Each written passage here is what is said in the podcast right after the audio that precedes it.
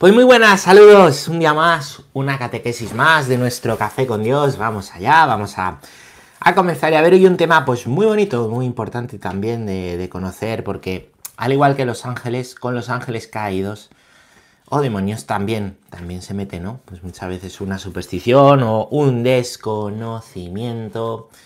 Se dicen cosas que no hay que decir o al revés, se toman a la ligera como si no existiese, ¿no? El demonio. Así que bueno, pues vamos a hablar hoy, ¿eh? dentro de este punto, estamos viendo, ¿no? Como Dios eh, que ha hecho al hombre, ¿no? El hombre vive en comunión perfecta con el Señor, ¿vale? Porque el plan de Dios es ese, que tú vivas y yo viva en comunión perfecta con el Señor, pero el hombre en su libertad y dentro de la comunión perfecta con el Señor que le quiere, pero le ha hecho libre, ha hecho caso, ha hecho caso a la serpiente, a Satanás, ¿eh? a Satanás, eres el el líder de estos ángeles caídos.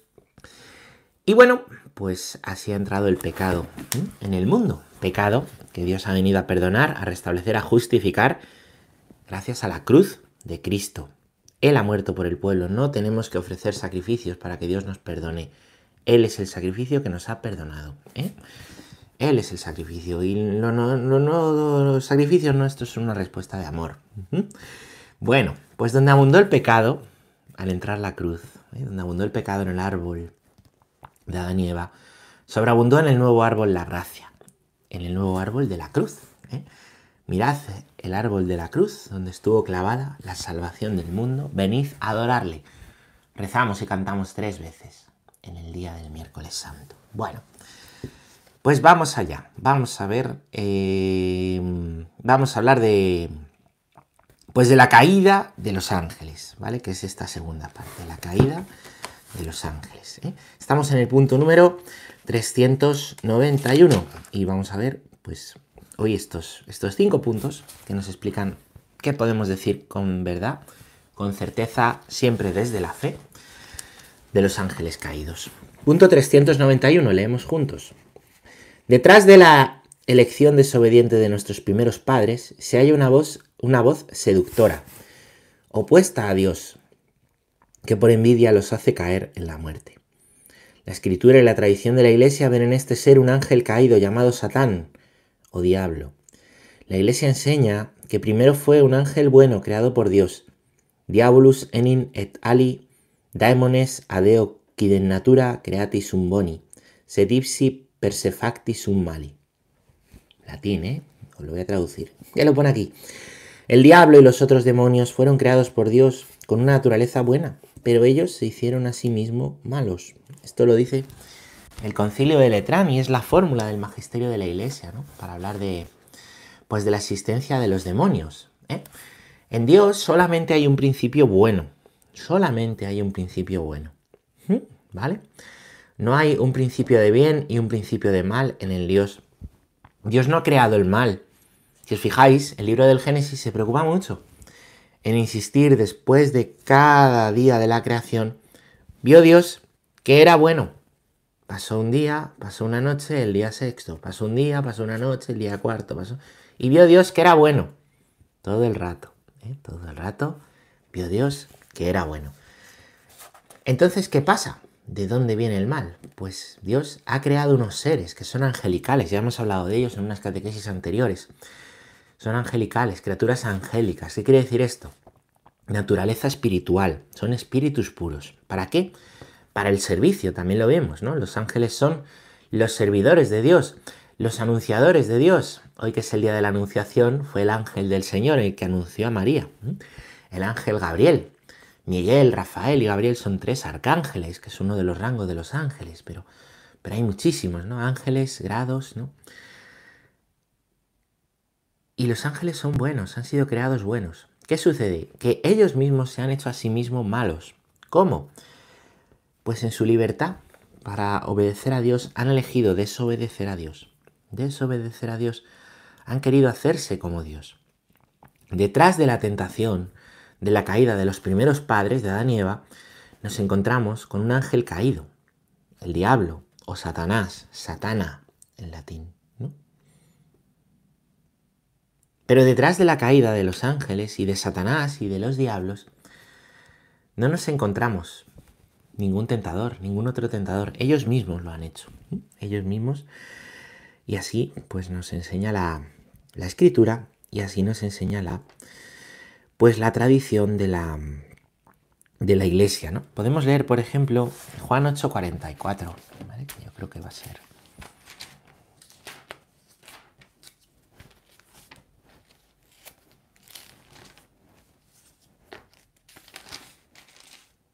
¿Qué dice?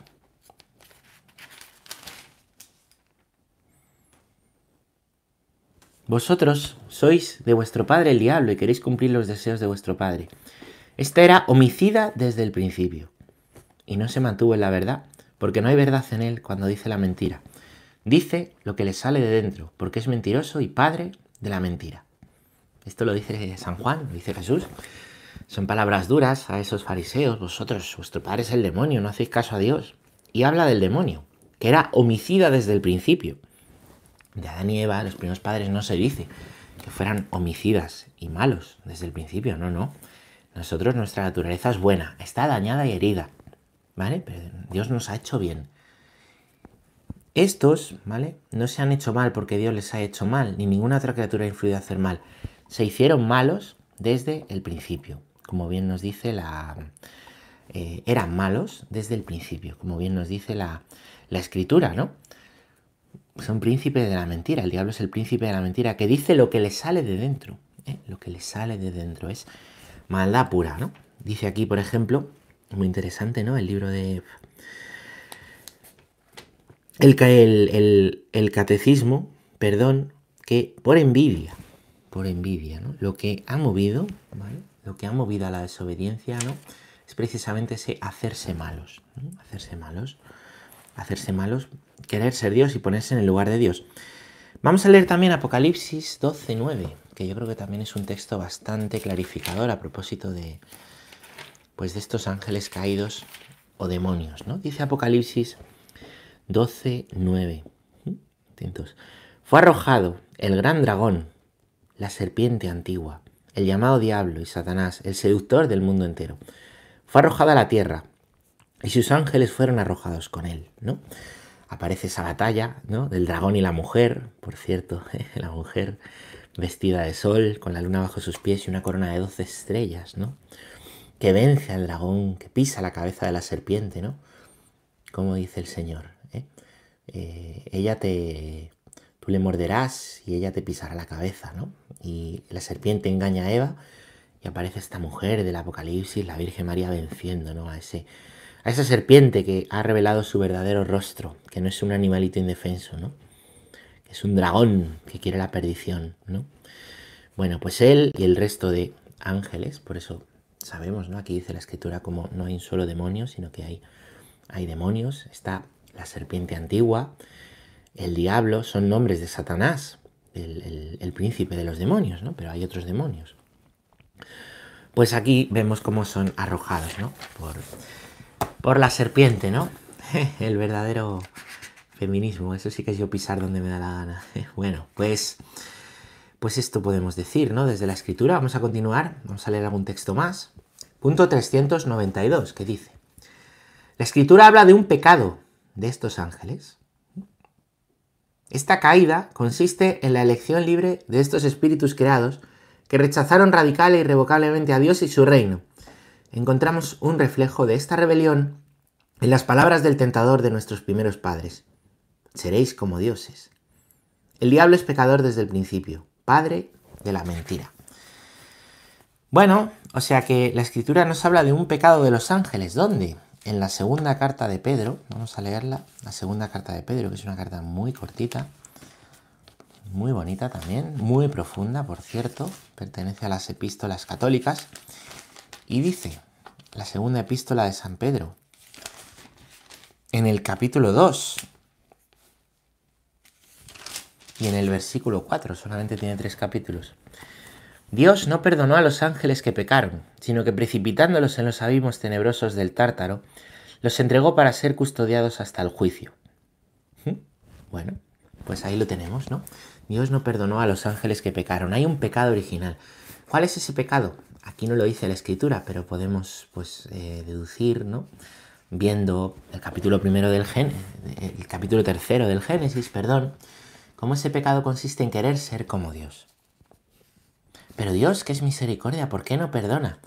Porque no hay arrepentimiento en los demonios, ni lo va a haber, ni lo puede haber.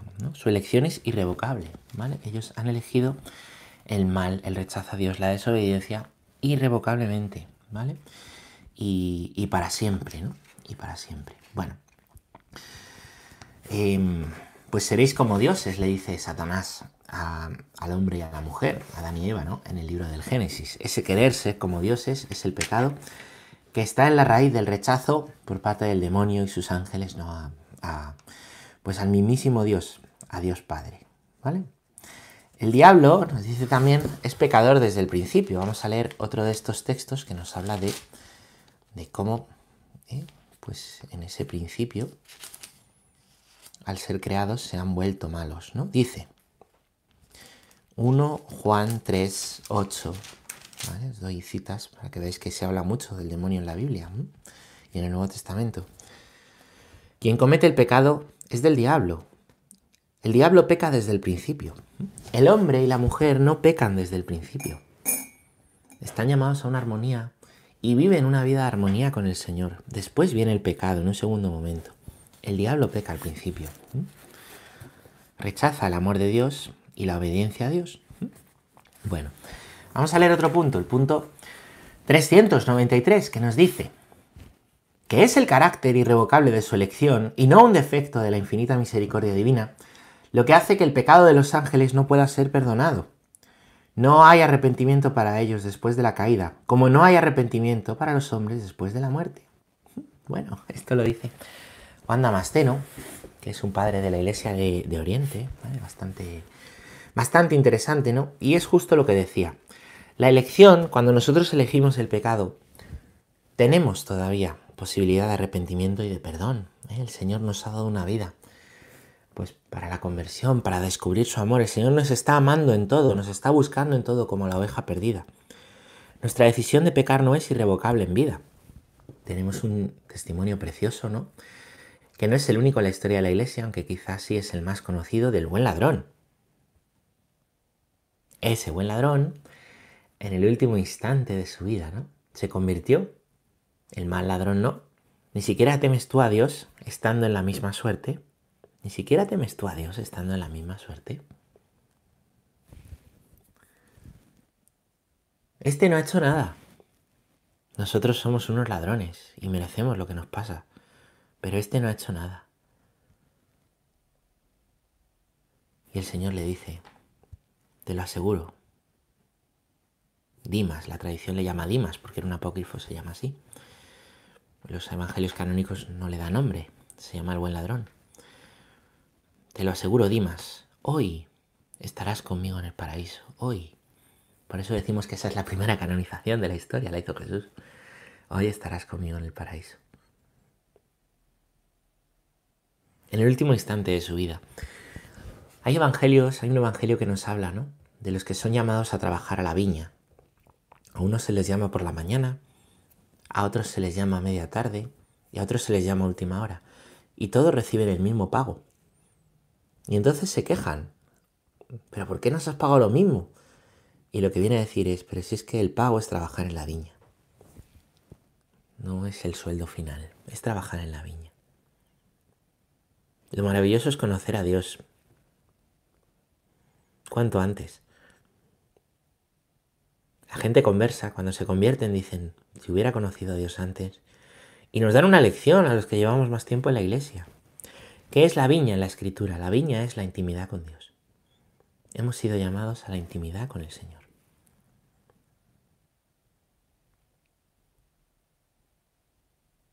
Una intimidad es entrar en la vida con Él, vivirlo todo con Él. Como la hermana Claire.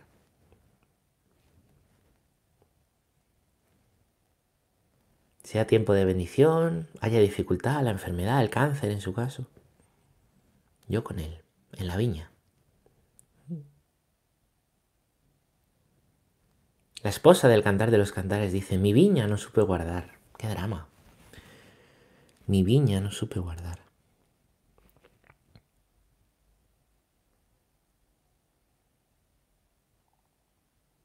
Ese es el pecado, cuando no sabemos guardar la viña. Y necesitamos misericordia ante el pecado. Tenemos posibilidad de acoger la gracia de Dios, de pedir perdón, de arrepentimiento, ¿no? para convertirnos. En la vida, ya no en la muerte. En la muerte no. No después de la muerte, nos dice el catecismo.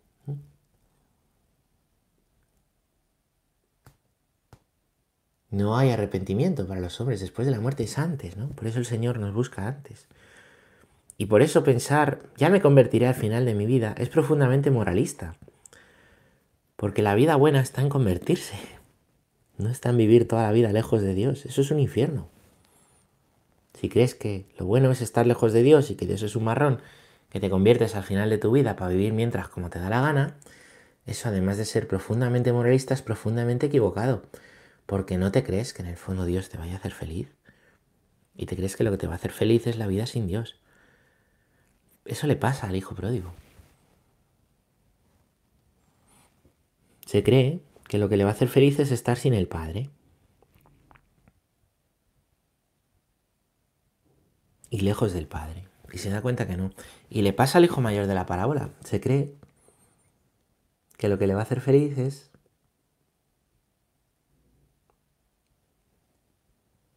vivir en la casa del Padre sin el Padre, a sus cosas. No se cree en ninguno de los dos que la felicidad está en la intimidad con el Padre. El verdadero progreso espiritual no es hacia adelante, no es hacer cosas, no es a ver si me, me ordeno cura, a ver si me casa, a ver si no. El verdadero progreso es interior. La vida espiritual se mide como los anillos de los árboles, contando los círculos que hay en el interior. No si es más alto o más bajo el árbol. Puede haber un árbol pequeño que tenga muchos más anillos que un árbol muy grande y tiene muchos más años. De igual manera, puede haber una persona más joven con una gran vida interior y una persona más mayor con muy poca sabiduría y muy poquita vida interior. ¿Por qué? Porque el progreso es hacia adentro. Trabajar en la viña es cuidar la intimidad con el Señor. La elección de los demonios es irrevocable, como lo es para nosotros después de la muerte. Dice el capítulo 394 que la escritura atestigua la influencia nefasta de aquel a quien Jesús llama homicida desde el principio y que incluso intentó apartarlo de la misión recibida del Padre el Hijo de Dios se manifestó para deshacer las obras del mundo. La más grave en consecuencias de estas obras ha sido la seducción mentirosa que ha inducido al hombre a desobedecer a Dios. Bueno, ya hemos visto cómo Juan llama, Jesús llama al demonio homicida, es decir, asesino desde el principio. ¿Por qué? Porque quiere la destrucción. ¿De quién? La tuya y la mía. Por eso es homicida. Dios no quiere la muerte del pecador, sino que viva, que se convierte que viva. El diablo sí quiere la muerte del pecador y su destrucción, y que muera, y que perezca para siempre. Es totalmente lo contrario a Dios.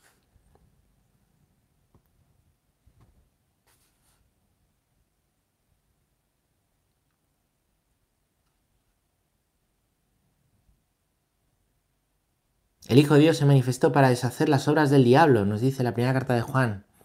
3.8. El Hijo de Dios se manifestó para deshacer las obras del diablo, para desliar lo que el diablo ha hecho.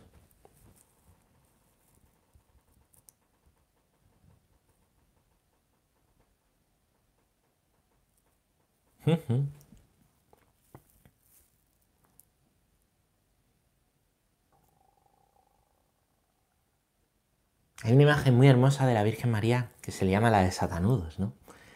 Como que se pide a María intercesión para desliar los problemas de la vida, ¿no? Pues es esa imagen, ¿no? La vida que Dios nos ha dado se lía, el pecado se rompe, se destruye, se, se complica. Si la vida es mucho más sencilla que nuestras complicaciones.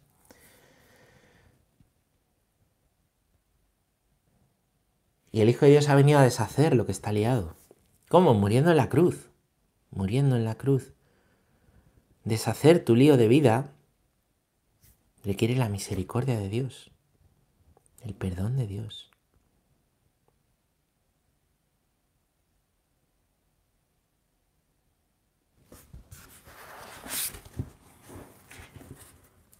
La más grave, la peor obra que ha hecho el demonio, fijaros, esto es muy interesante, ha sido la seducción mentirosa que ha inducido al hombre a desobedecer a Dios.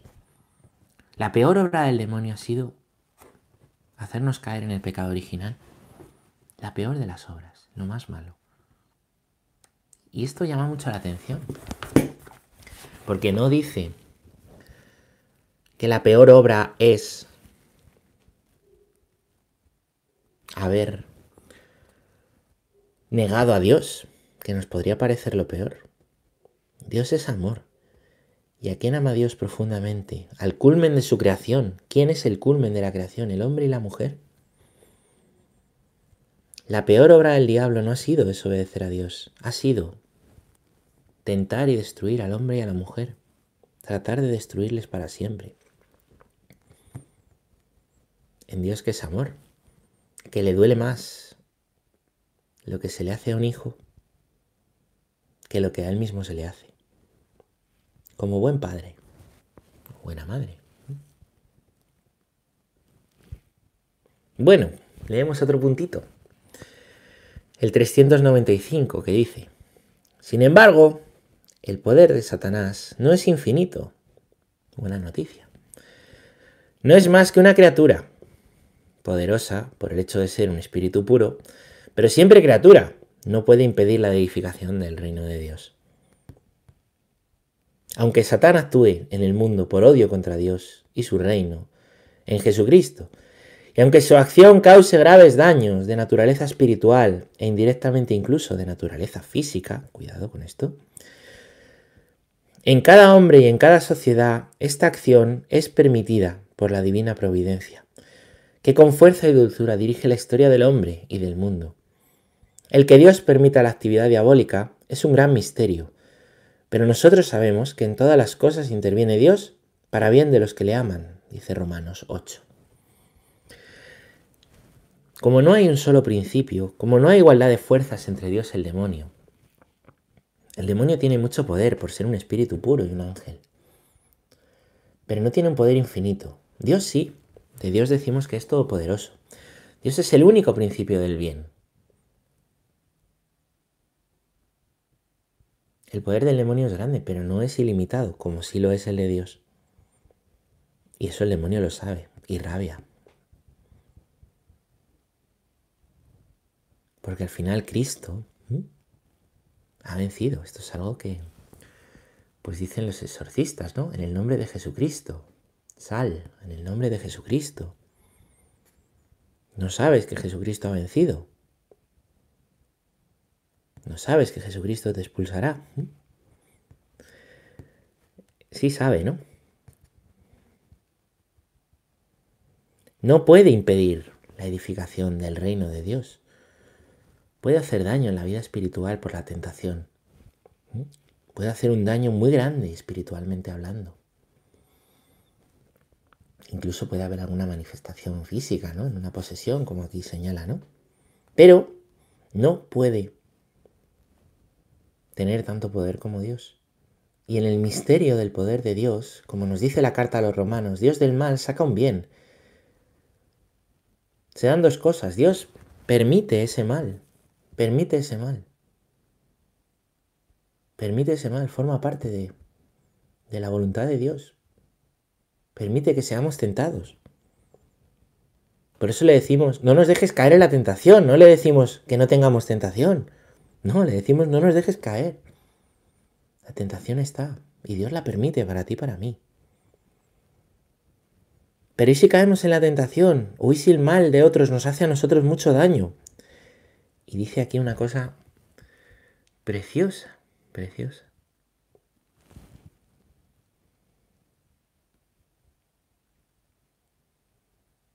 que Dios en todas las cosas interviene para los que le aman. Es decir, que Dios de lo malo, a quien ama a Dios, Dios interviene de lo malo para bien. ¿A quién ama a Dios? Por eso hay que amar a Dios siempre, como la hermana Claire. ¿Qué te destruye? ¿Qué pecado te está destruyendo? ¿Qué hay malo en tu vida? ¿Qué enfermedad? ¿Qué persona en tu vida está sufriendo? ¿Qué no entiendes ni tú? ¿Qué te está haciendo daño? ¿Cuál es tu cruz? En eso, ama a Dios, confía. Dile, Señor, es eterna tu misericordia. Pese a todo, te quiero.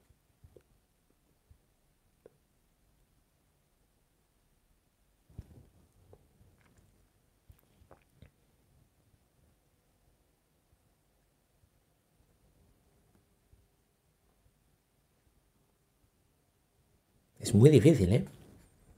Poder rezar así.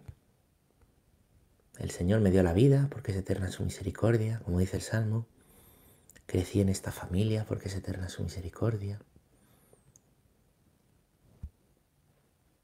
Estudié esto porque es eterna su misericordia. Conocí a una chica, un chico estupendo y me casé porque es eterna su misericordia. Me fue muy bien y me compré una casita porque es eterna su misericordia.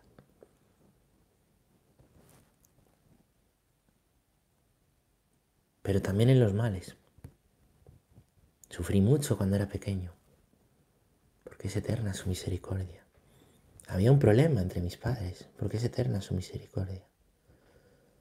Se reían de mí en el colegio, porque es eterna su misericordia. No encontraba trabajo, porque es eterna su misericordia. Murió un familiar mío y no lo entendí, porque es eterna su misericordia.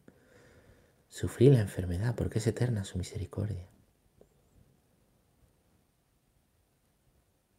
Sufro mucho porque es eterna su misericordia. Esto es fuerte, ¿eh? Para mí es fuerte hasta decirlo. Pero Dios no es el enemigo. Ten fe en el sufrimiento. Es eterna su misericordia. Porque Dios tiene este poder que no tiene el demonio, ni lo va a tener nunca. Si aceptamos de Dios los bienes, no hace, vamos a aceptar los males, dice Job. Y en la vida espiritual también descubrimos esto, que Dios tiene este poder de sacar bien del mal, dice la carta a los romanos, a los que le aman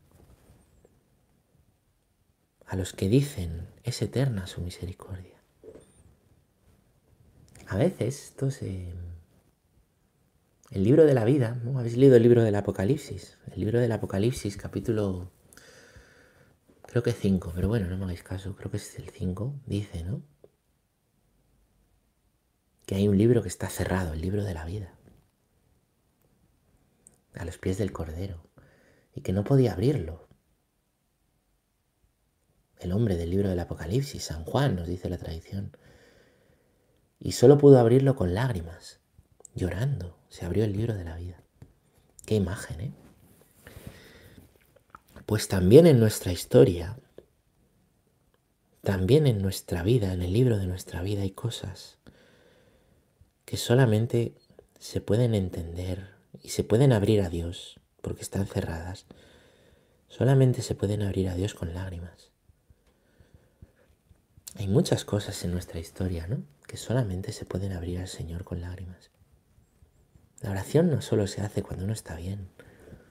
La oración es elevar a Dios, decirle te quiero, es eterna tu misericordia, aunque ahora estoy en la cruz, siempre.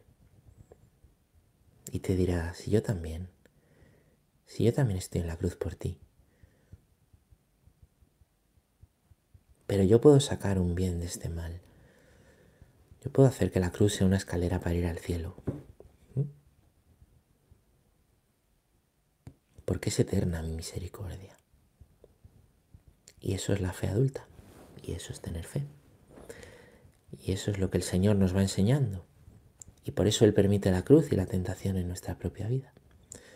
No porque Dios sea nuestro enemigo, nuestro enemigo es el otro, del cual hay que hablar lo menos posible. Hoy tocaba.